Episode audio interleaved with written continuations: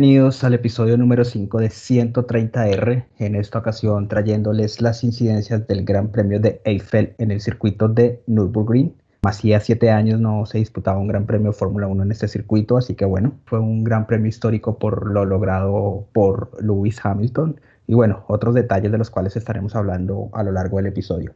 Daniel, bienvenido y sus primeros comentarios de la carrera.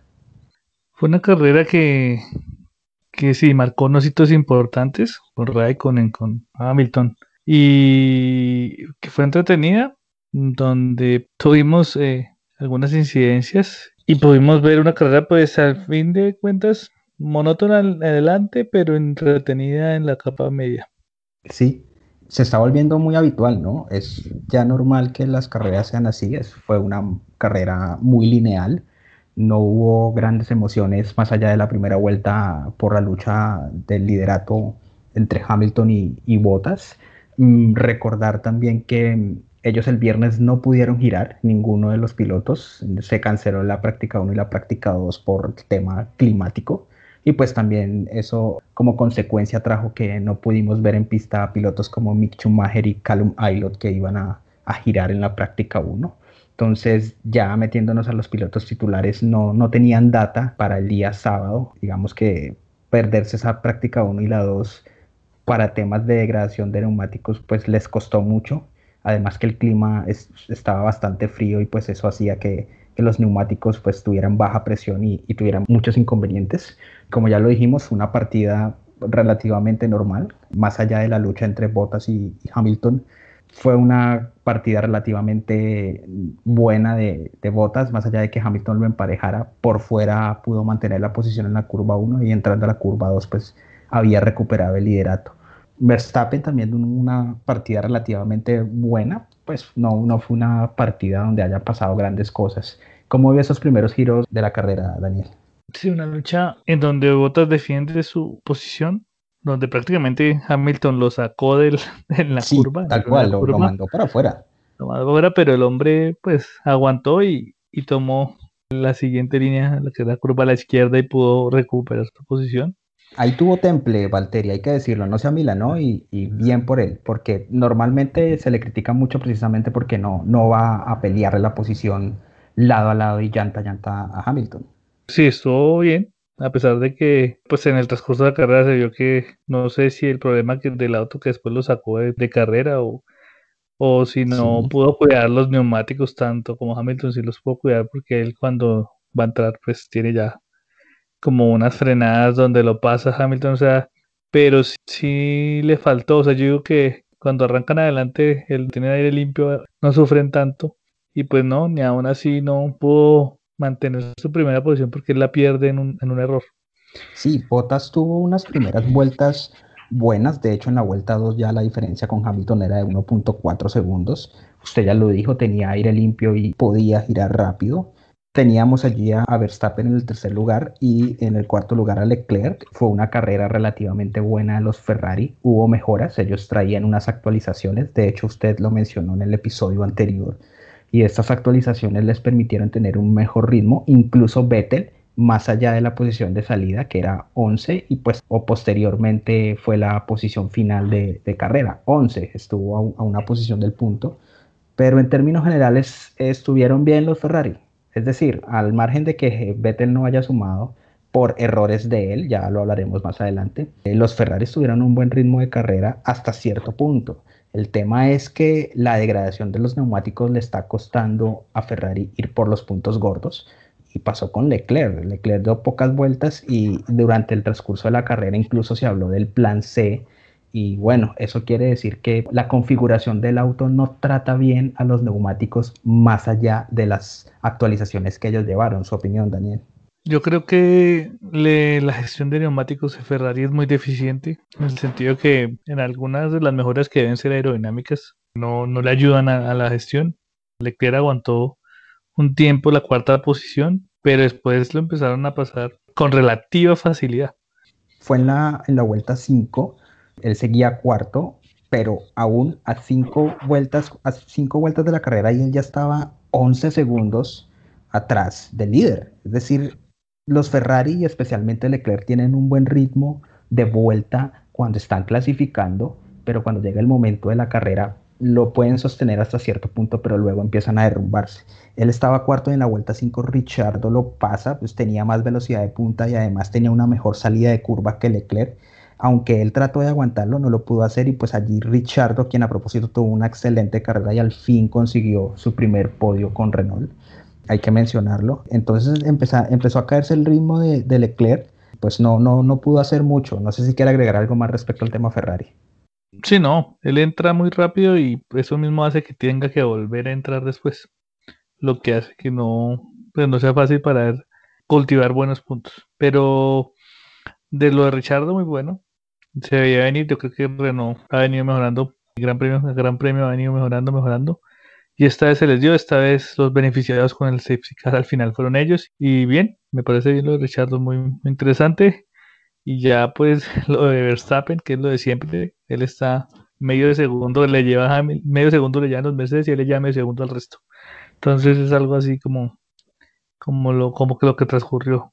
Creo que usted también lo mencionó, o lo ha venido mencionando, ¿no? Que lo que hace Verstappen es girar en el circuito, pero sin poder alcanzar a los Mercedes, pero a él tampoco nadie lo puede alcanzar. Entonces él, él va dando vueltas allí, va girando, eh, digamos que Vettel hace lo mismo, por supuesto, las dos realidades son totalmente distintas, pero yo veo a Verstappen y yo veo a Vettel y ellos están dando vueltas ahí, pero pues no pueden hacer nada. O sea, ni, ni, le pueden llegar al de adelante y Verstappen pues eh, no le pueden llegar nadie tampoco, pues Vettel está ahí peleando con los Haas y peleando con los Williams. Mm, ya en la vuelta 7, Hamilton empieza a apretar, empieza a lanzar récords de vuelta.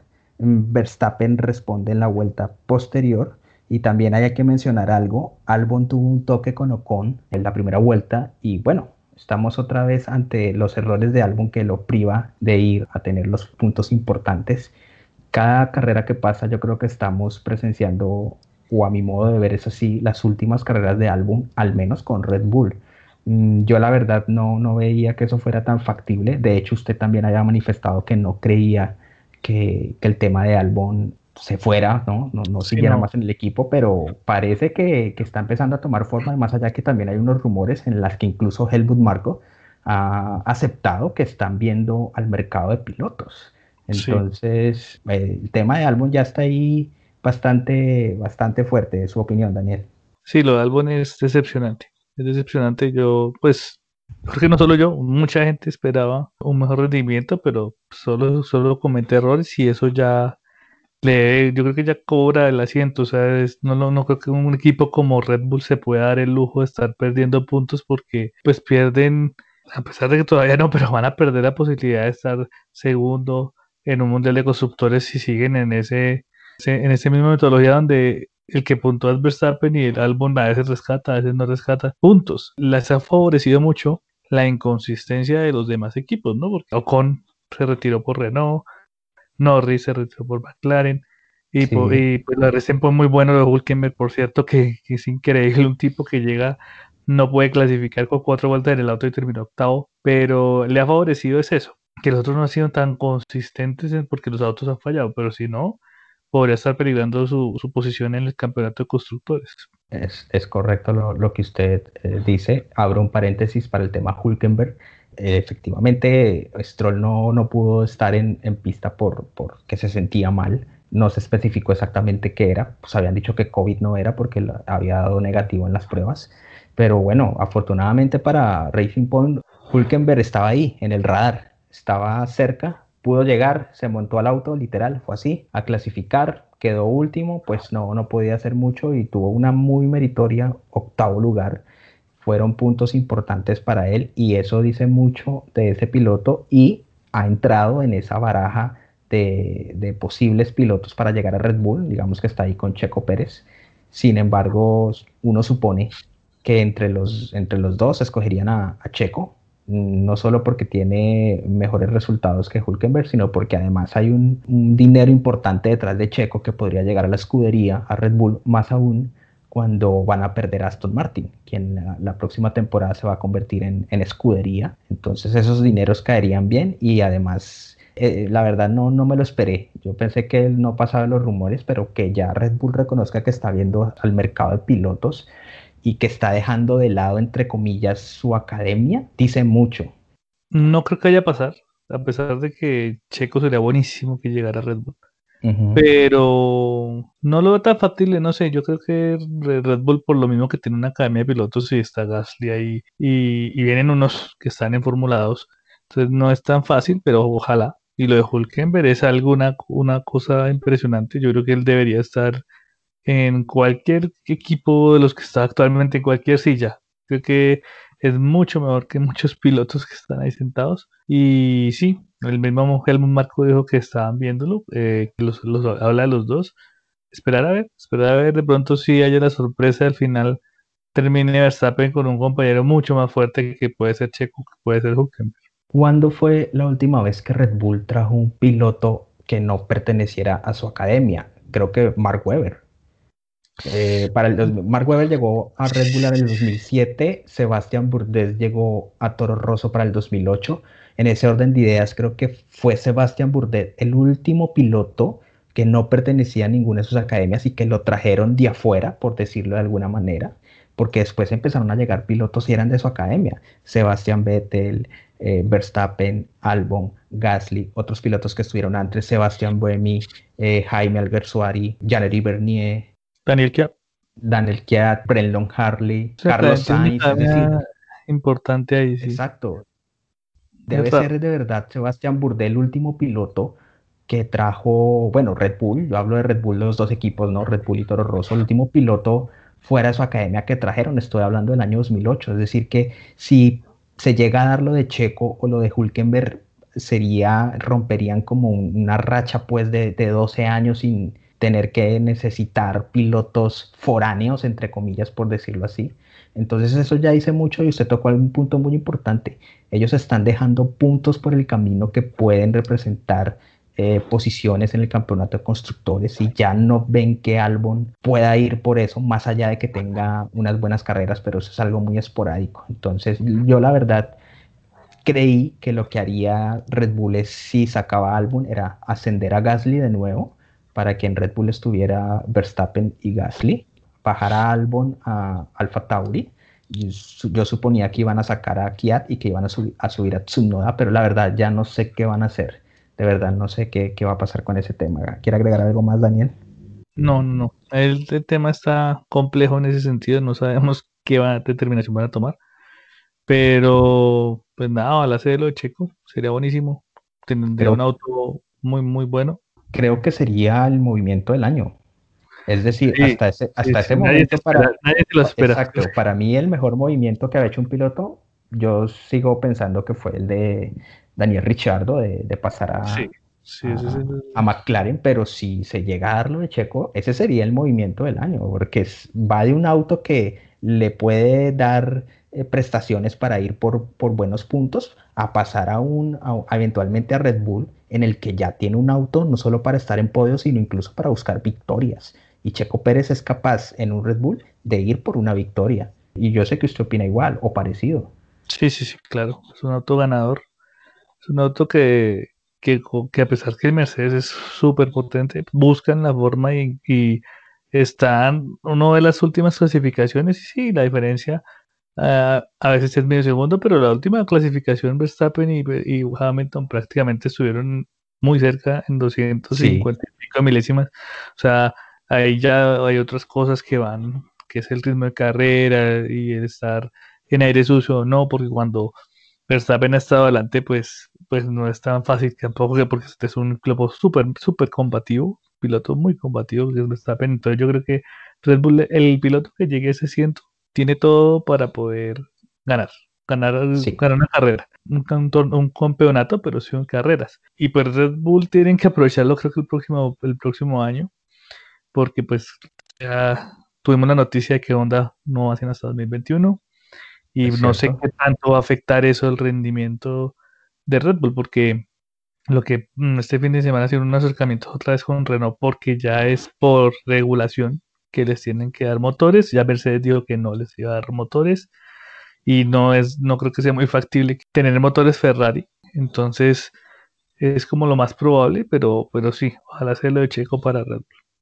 lo que usted acaba de tocar respecto al tema motor, de que efectivamente Honda se va para 2022, van a continuar en 2021 y de hecho ellos en un comunicado manifestaron que continuaban con el desarrollo. Igual no creo que vayan a invertir mucho en ese tema y pues bueno, eh, Red Bull tendrá que recurrir a, de nuevo a Renault. La verdad yo dudo mucho que Mercedes o Ferrari vayan a, proveerles los motores y esa, esa relación entre Red Bull y Renault no, no, no quedó en buenos términos. El tema ahí entre, entre Christian Horner y, y Cyril Abiteboul no, no quedó muy bien que digamos, entonces va a ser también interesante eso, ¿no, Daniel? Sí, sí, porque igual ellos pues terminan mal en el sentido de le ofrecen a Richard unas opciones y él se va y pues los motores en esa temporada no eran no era el mejor motor. O sea, no Red Bull culpaba mucho al motor de, de su rendimiento. Y si bien pues Honda llega, a mí la verdad sí el paquete de Red Bull, yo creo que en la parte de ingeniería de diseño del auto, ellos son muy buenos porque ahí estamos viendo que con Honda han ganado. O sea que el motor, a pesar del cambio de motor, no fue algo que, que les pegara tan duro. Ahora pues obviamente, o sea, desafortunadamente pienso yo, afortunadamente para Mercedes ha sido muy superior y eso ha, hecho que uno no vea ese, ese nivel que tiene Red Bull para mantenerse a punta de, diría yo, de diseño, porque pues los motores no han sido los mejores los que, los que ha montado en la, en la era híbrida. Y ahí hay que esperar. Yo creo que sí va a pasar. Lo de Mercedes ya está descartado porque ellos, entiendo en la entrevista, decían que no pueden motorizar a más de cuatro equipos y ya con la entrada de McLaren ya tienen los cuatro equipos Williams, Racing Point que va a ser Aston Martin y, ahora McLaren. Entonces esperar, pero, pero va a ser interesante ver esa transición 2021-2022. Y recordar que además antes de la era híbrida, eh, esa fue la combinación ganadora. La combinación que dio los cuatro títulos de Vettel fue Red Bull eh, Renault. Entonces, bueno, pero igual las, las, lamentablemente las cosas no terminaron bien. Regresando al desarrollo de la carrera, ya en la vuelta 13 empezamos a ver esos errores de botas, ese bloqueo empezó a irse ancho, sobre todo en la curva 1, y ahí en ese bloqueo es cuando pierde el liderato con Hamilton, y creo que hasta allí, al margen de que Bottas hubiera continuado en la carrera sin su inconveniente técnico, creo que ahí ya había perdido la carrera dejó pasar a Hamilton, se equivocó y yo creo que Hamilton no hubiese entregado el liderato y hasta ahí hubiera llegado el Gran Premio de Botas, que al final pues terminó retirándose. En este desarrollo de las carreras también Kimi Raikkonen y Russell tuvieron un, choque por lo cual Kimi fue penalizado y en la vuelta 15 abandona Russell y, una vuelta después aparece un virtual safety car para retirar el auto y pues allí fue cuando Hamilton aprovechó por a, parar por, por medias igual que Verstappen, ¿no? aunque este Virtual Safety Car duró poco. En la vuelta 18 ya Bottas se quedó sin potencia, ese fue el, inconveniente que él tuvo. Perdió la potencia en el motor y pues tuvo que retirarse. Fue el primer abandono de Mercedes en esta temporada. Entonces eso también dice mucho de, cómo está pues, derrotando a sus rivales y además de que es un auto muy, muy, muy confiable. Eh, ¿Cómo vio el tema de Bottas, Daniel, respecto a su abandono? Bueno, el abandono sí es un tema del auto, pero eh, lo que usted dice es cierto. Estoy totalmente de acuerdo. En el momento que pasar a Hamilton, ahí pierde la carrera porque que Bottas no se le ha visto nunca una. No, lo dejan atacar a Hamilton y, nunca se le ha visto una intención o una posibilidad. Hasta ahí yo estaba eh, muy interesado en qué iba a pasar porque pues realmente Hamilton no estaba tan lejos de, de Bottas. Y si Bottas hubiera mantenido el ritmo, o sea, no, no lo iba a atacar, no lo iba a agredir por la victoria más que iba a conseguir su victoria número 91 para alcanzar a, a Schumacher en la máxima cantidad de victorias. Entonces yo decía, mm, iba a ser interesante. Desafortunadamente Bottas se equivoca, se pasa de largo, lo pasan y después ya iré lo del auto y para afuera del Gran Premio. Bottas en declaraciones post carrera manifestó que necesitaba un milagro para poder pelearle el título y ganárselo a Hamilton en esta temporada y pues estoy de acuerdo y que creo que todos estamos de acuerdo en que necesita un milagro, pero más que un milagro, lo que necesita es el permiso del equipo. Si él no tiene el permiso del equipo de ir a pelear a Hamilton, pues no lo va a poder hacer. Entonces, respecto al milagro, más que un milagro es el, permiso del equipo y pues sabemos que no lo va a tener. Sabíamos desde el inicio de, después de dos, tres carreras de esta temporada que Hamilton iba, se proyectaba de nuevo como el campeón y pues ahí no hay nada que hacer respecto al tema al tema de botas. Eh, además que tuvo los, los, inconvenientes técnicos que se presentan en los Mercedes generalmente le pasan esas botas. Es el que más sufre con la gradación de los neumáticos y pues con este tema de la potencia ni se diga. Y a eso hay que añadirle los errores que él comete, no solo en la clasificación, sino en las carreras también. Daniel. Sí, él, él, se equivoca mucho. A mí me sorprendió mucho el sábado porque le sacó dos décimas a Hamilton. ¿Dónde? ¿En qué momento le sacado el dos décimas a Hamilton? Y además que Hamilton no se vio que se equivocara en clasificación. Sí. Pues buenísimo por él, pero no, respecto a la lucha por el campeonato está totalmente cerrado. O sea, acepto catástrofe. O sea, estamos hablando de una lesión o que Hamilton le pase algo y no pueda seguir compitiendo. No hay nada. Exacto. No hay forma, no hay forma de que de que le quiten este título y muy seguramente el otro año sea muy similar. Vamos a ver. Esperemos que, no, que no sea así porque yo creo que si bien la Fórmula 1 tiene, tiene momentos de cada equipo dominando, ya es demasiado, ya es mucho tiempo. Entonces se vuelve un poco tedioso verlo. Acá a mí la verdad me gusta mucho la, la zona media porque es muy interesante y todo lo que los equipos luchan por los puntos, lo que significa para el piloto, el campeonato de pilotos, pero sobre todo para los constructores. Tener Allí es donde pasa lo bueno. Lo, bueno está allá, lo atractivo está allá. Y donde uno sabe que, el, el, estar en una posición en el campeonato de constructores, eso representa un dinero para cada equipo. Eh, sí, usted lo dijo, no, no pasaron grandes cosas en la carrera, fue una carrera muy lineal, eh, muy tediosa, más allá, por ejemplo, la vuelta 23 abandonó Ocon por un fallo hidráulico, en la vuelta 24, una vuelta después, Albon también abandonó, Destacar además que Gasly tuvo muy buen steam con, con llantas eh, medias. Él fue el último piloto en parar, paró en la vuelta 32, y, es decir, duró 32 vueltas con, con esa goma media. Y pilotos como Vettel, por ejemplo, duró 31 vueltas con la goma dura que puso en la vuelta 13, por la cual uno suponía que iba a ir hasta el final, pero pues de verdad que ese Ferrari trata muy mal las gomas. Teniendo incluso una goma dura, pues tuvo que ir de nuevo a, boxes por, por goma blanda, aprovechando el safety car que hubo, quien a mi parecer lo, se lo inventó, ese se lo inventó la dirección de carrera, ese safety car no era necesario y fue por el tema del abandono de Norris. ¿Cómo vio ahí ese tema del safety car? Sí, no representaba ningún peligro en pista. Pues lo ponen para sacar el auto, pero realmente no, no era necesario. Eh, el gran beneficiado ahí, por lo, como por la forma en la que se estaba desarrollando la carrera, fue Richardo, porque venía con un Checo Pérez con mejores condiciones en sus gomas y, ya se estaba viendo qué iba a hacer porque lo que proyectaba la carrera era que lo iba a alcanzar en 10, 11 vueltas y a estar como 14. Entonces eh, se veía que podía estar luchando, aunque Richardo no es un piloto tampoco muy fácil de pasar. Pero pues llega al certificar y pues nada, van todos a los pits, cambian neumáticos y ya ahí se, creo que Checo ahí pierde la opción de su podio porque, porque el Renault es ahí donde uno lo ve mucho más consistente entonces, entonces ahí ya, ahí, ahí ya pierde y pues buen bien por Richardo, mal por Checo, pero pues es lo contrario que pasó en, Monza, que Stroll se benefició del safety y, que no logró lo que puede haber logrado porque él no es un gran piloto, pero, pero se benefició de ese, este safety eh, yo creo que con ese safety car lo que buscaban es darle más emoción a, a la carrera. Lamentablemente Verstappen no pudo hacer mucho tuvo mucho problema con el calentamiento de las gomas. De hecho, él por radio se quejó que todos los pilotos que habían perdido vuelta y que la estaban recuperando tenían la ventaja porque en, ese giro que daban para volver a, ponerse atrás del pelotón, pues podían calentar las gomas y se vio en la reanudación que él tuvo un auto muy, muy nervioso, ¿no?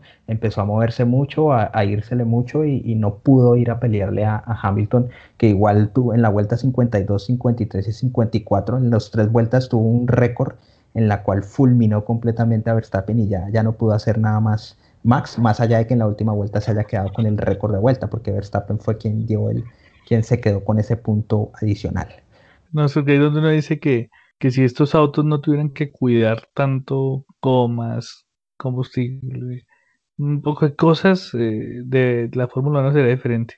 Porque en esa vuelta se ve como Verstappen se queda con el récord de la pista y si lo pudo hacer en la última vuelta, porque le dieron permiso de, bueno, hágale, eh, darle todo con el motor y, y, haga la vuelta. Si él pudiera hacer eso en todas las vueltas, yo creo que las carreras serían totalmente diferentes. Al final presenciamos, más allá de que la carrera no hubiera tenido tantas emociones, una carrera histórica, ¿no? Lewis Hamilton igualó a Michael Schumacher en el mayor número de victorias de grandes premios, con 91. De hecho, Mick Schumacher tuvo un gesto en el cual fue y le entregó un, casco de Michael y pues Hamilton, eh, visiblemente emocionado, pues lo aceptó y bueno, estaba como como contento por el tema y seguramente seguirá de largo. Yo supongo, bueno, ya esta temporada no puede llegar a, a 100 victorias porque solo restan 6 grandes premios, pero en el 2021 sin duda va a pasar de, los, de las 100 victorias y eso será un hito histórico. Los números son fríos, ¿no? Hay personas que todavía siguen manifestando que les parece más allá del de, número de victorias un mejor piloto Michael Schumacher. No sé usted qué opine del tema, Daniel. Es que son temporadas, son tiempos diferentes. Antes no habían tantas carreras. El año pasado, ¿cuántos En la época que Schumacher corría, no habían esa cantidad de grandes premios.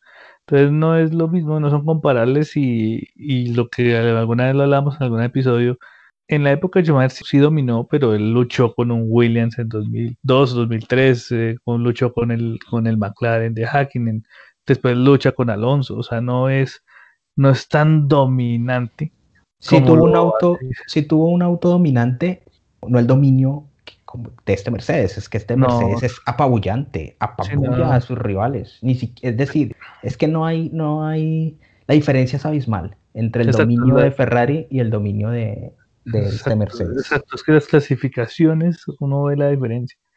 Las clasificaciones en, una, algunas, en uno de los grandes premios son clasificaciones donde le lleva a Verstappen 600 milésimas, cuando antes eso había, los 10 primeros pilotos estaban en, ¿qué? 100, 200, 300 milésimas máximo. O sea, eso no había, no había tanta diferencia. Entonces eso hace que, pues que él no tiene la culpa de tener un auto tan potente. Él tiene un talento también muy bueno. Entonces, pues nada, ahí está en el lugar que debía estar en su momento y pues ahora domina. Y el que piloto que podría luchar con él, como se daba antes, que dos grandes pilotos en, la misma escudería y poder luchar. Pues no lo hay porque Bottas no lo dejan y, él tampoco tiene como mucho para poderle pelear a, Hamilton. Es cierto, al final fue victoria de Hamilton, segundo lugar para Verstappen, tercer lugar para Ricciardo, buena carrera de Checo Pérez, llegó cuarto, Sainz quinto, también una muy buena carrera, Gasly sigue también sumando puntos importantes en el sexto lugar, Leclerc séptimo, Pensé que podía llegar un poco más adelante, pero bueno, Hulkenberg octavo, ya hablamos de él, muy bueno lo de, lo de Hulkenberg. Y Grosjean noveno y Giovinazzi décimo, y son los dos pilotos llamados a, abandonar sus equipos respectivos para darle paso a los pilotos jóvenes que llegan de F2. Pero bueno, por lo menos consiguieron ahí sus buenos puntos. También recordar que Kimi Raikkonen ya es con este gran premio oficialmente el piloto con más grandes premios de Fórmula 1 disputados, 323. Y bueno, qué bien por Kimi que al parecer continuará una temporada más. Eh, sí, todo pinta que se va a hacer así, que él va a renovar un año más. Y sí, lo más seguro es que Giovinazzi es el que salga por. Está casi que, asegurado que, el, que va a ser eh, Mick el que va a estar en Alfa Romeo. Entonces, nada, esperar a ver que llega nueva sangre porque llega él y vaya a llegar esperemos otras personas, otros, otros También llega, sí, también se espera que llegue Callum Aylot a Haas y también llegaría Tsunoda a Alfa Tauri, entonces tendríamos en teoría tres pilotos que llegan de F2 en Fórmula 1, entonces bueno, sangre nueva y además son pilotos que tienen talento, eso hay que decirlo también. Exacto, entonces va a ser pues, eh, interesante, ya quedan pocos, pocos desde la, ya queda Raikkonen que es un abuelo entre todos ellos en el buen sentido de la palabra, porque uno ve la parrilla y hay muchos jóvenes, está Norris, está Gasly, está Sainz, está Verstappen, que es veteranos. Exacto, los veteranos, pues, por decirlo así, son Raikkonen, eh, Hamilton y Vettel. Mm, no hay otro así veterano que uno diga, tiene bastante edad, ya lleva bastantes temporadas. Y están los jóvenes, ¿no? La sangre nueva y hay pilotos además como Russell, que se le ve que tiene talento, que es de la escuela de Mercedes y ahí Mercedes está, le está apuntando a un buen piloto porque los otros pilotos que eran llamados a hacer la renovación, pues no le fue muy bien. Sí, realmente los que están haciendo fin en Mercedes en este momento son Ocon, que está en Renault, pero él es de, la escuela de Mercedes, y Russell. Lo de Russell es impresionante, que había veía una estadística que él ha ganado todo a todos sus compañeros del equipo Williams. Todos. Entonces es, algo eh, que hablan en clasificación. Que él le ha ganado a todos. O sea, que cuando él tiene el mismo auto otro, pues le gana. Sería interesante verlo. Sería interesante verlo. No lo desafortunadamente, pues ya sabemos que Bottas tiene contrato un año más. Sí, es cierto. Pero sí sería muy bueno que él tuviera un auto mucho más potente que lo que, del, que lo que el Williams le puede brindar. El campeonato de pilotos queda de la siguiente manera. Hamilton líder con 230 puntos, segundo lugar para Bottas 161, ya la diferencia es de 69 puntos, es decir, casi tres grandes premios a falta de seis. Entonces, pues bueno, eso ya está cocinado desde hace mucho. Verstappen en tercer lugar 147, Richardo en el cuarto lugar con 78 y Checo Pérez quinto lugar con 68. Está bueno el tema del quinto lugar de, pilotos, del campeonato de pilotos, porque viene Norris tres puntos atrás con 65, cuatro puntos atrás de Checo Albon con 64 y cinco puntos atrás de Checo Leclerc con 63. Entonces en cinco puntos están encerrados Pérez, Norris, Albon y Leclerc. Entonces está bueno ese tema y pues como ya lo dijimos es en la mitad de la tabla de los pilotos o después del tercero en donde está apasionante el campeonato, por decirlo así. Sí, sí, esa es una medida muy interesante. Muy interesante por la lucha de constructores y muy interesante por la lucha de pilotos. Entonces es, bueno, pues ahí Leclerc, pues Ferrari ha venido poniendo algunas mejoras, entonces ha podido, por lo menos clasifica Q3 y pues ha tenido como medio luchar. Lástima que de verdad los neumáticos se acaban y, y pues ahí no hay nada que hacer. Y pues lo de Norris, Sainz, Richardo, Checo, interesantísimo. Y Gasly, porque Gasly se ha metido en esa pelea que a pesar de que el Alfa Tauri, pues no es. Gasly, es cierto, Gasly está con 53 puntos, está cuatro puntos abajo de Stroll, que tiene 57. Está interesante, tampoco es que haya mucha diferencia entre Checo y, y Gasly, 15 puntos exactamente, y pues a falta de seis grandes premios, muchas cosas pueden pasar. En dos semanas tendremos el Gran Premio Portugal. Eh, después de muchos años regresa el Gran Premio Portugal, aunque eh, es en el circuito de Portimao. Es la primera vez que van a disputar una carrera de Fórmula 1 en este circuito. Daniel, ¿usted qué espera de, esa carrera? Pues es totalmente nuevo, o sea, hace mucho tiempo que no he ido Portugal, entonces, pues, pues chévere porque vemos una nueva pista, pero yo creo que es la pregunta de cada episodio y la respuesta es casi la misma. el dominio de Mercedes, el dominio de Mercedes es lo que se espera. Eh, un Verstappen ahí tercero y, la lucha en la zona media. Yo creo que no, no vamos a cambiar de menú, sino a hacer algo similar. Este fin de semana había alguna esperanza con el clima de que interviniera, pero intervino el viernes, pero ya, ya no, no pasó nada más. Sí, eh, estamos de acuerdo. Tampoco espero que, que pase nada extraño, eh, más allá de que de verdad parezca algo que, ponga patas arriba la carrera, pero pues, dudo mucho de que pase. Dos semanas nos vemos, nos escuchamos para, discutir y, ver cómo, nos, cómo se desarrolló ese gran premio.